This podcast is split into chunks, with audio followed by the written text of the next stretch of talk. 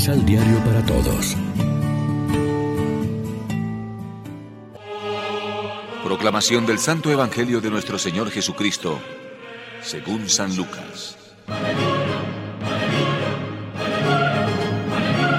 Un día comenzaron a discutir sobre cuál de ellos era el más importante. Pero Jesús se dio cuenta de lo que les preocupaba y tomando a un niño, lo puso a su lado y les dijo, El que recibe a este niño en mi nombre, me recibe a mí.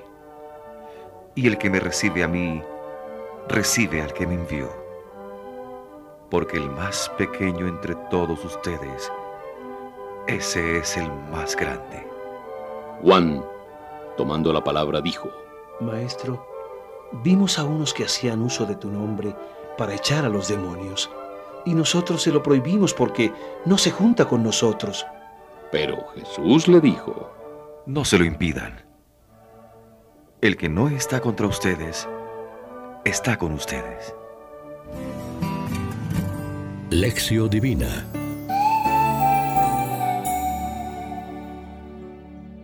Amigos, ¿qué tal? Hoy es lunes 26 de septiembre y a esta hora, como siempre, nos alimentamos con el pan de la palabra.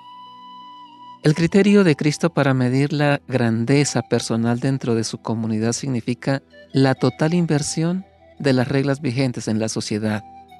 Los más pequeños, estén dentro o fuera, han de ocupar el centro preferente de interés. El que lo sirve y no el que manda es el más grande. Obviamente, esa actitud de servicio no se casa con la ambición de poder y dominio, de la que nadie está al abrigo, ni siquiera entre los amigos de Jesús. Cuando se escribió este pasaje del Evangelio, la comunidad cristiana en cuyo seno se gestó su redacción, tenía ya experiencia de los problemas diarios que surgen en las relaciones comunitarias, tanto en su línea vertical, la autoridad respecto de la base, y viceversa, como en su línea horizontal, es decir, los miembros entre sí. Es el nombre de Jesús lo que da conexión a la primera y segunda parte de la proclamación evangélica de hoy, acoger a los pequeños y arrojar demonios en su nombre, fruto de la actitud de humildad y servicio que propone Jesús no es monopolizar su nombre, como se dice en la segunda parte del Evangelio de hoy. Siguiendo la línea servicial de Cristo, la comunidad eclesial debe ser la servidora de su Evangelio, pero no creerse su propietaria. Por eso no debe impedir que lo utilicen los de fuera, como pretendían los discípulos. Lo que importa es la difusión del reino de Dios y no el triunfo de la iglesia, pues la comunidad cristiana está al servicio del reino y de los hombres cuyos problemas, gozos y esperanzas comparte. Reflexionemos. Estamos dispuestos a colaborar con toda iniciativa de apostolado que nazca al margen de la comunidad y del barrio.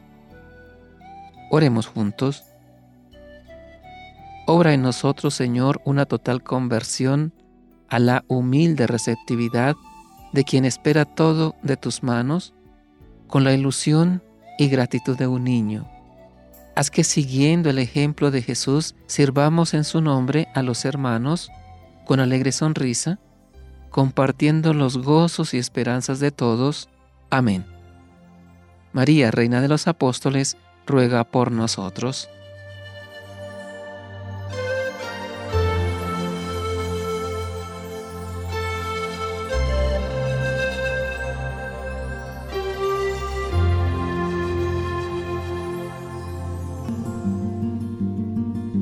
Complementa los ocho pasos de la Alexio Divina adquiriendo el emisal Pan de la Palabra en Librería San Pablo o distribuidores.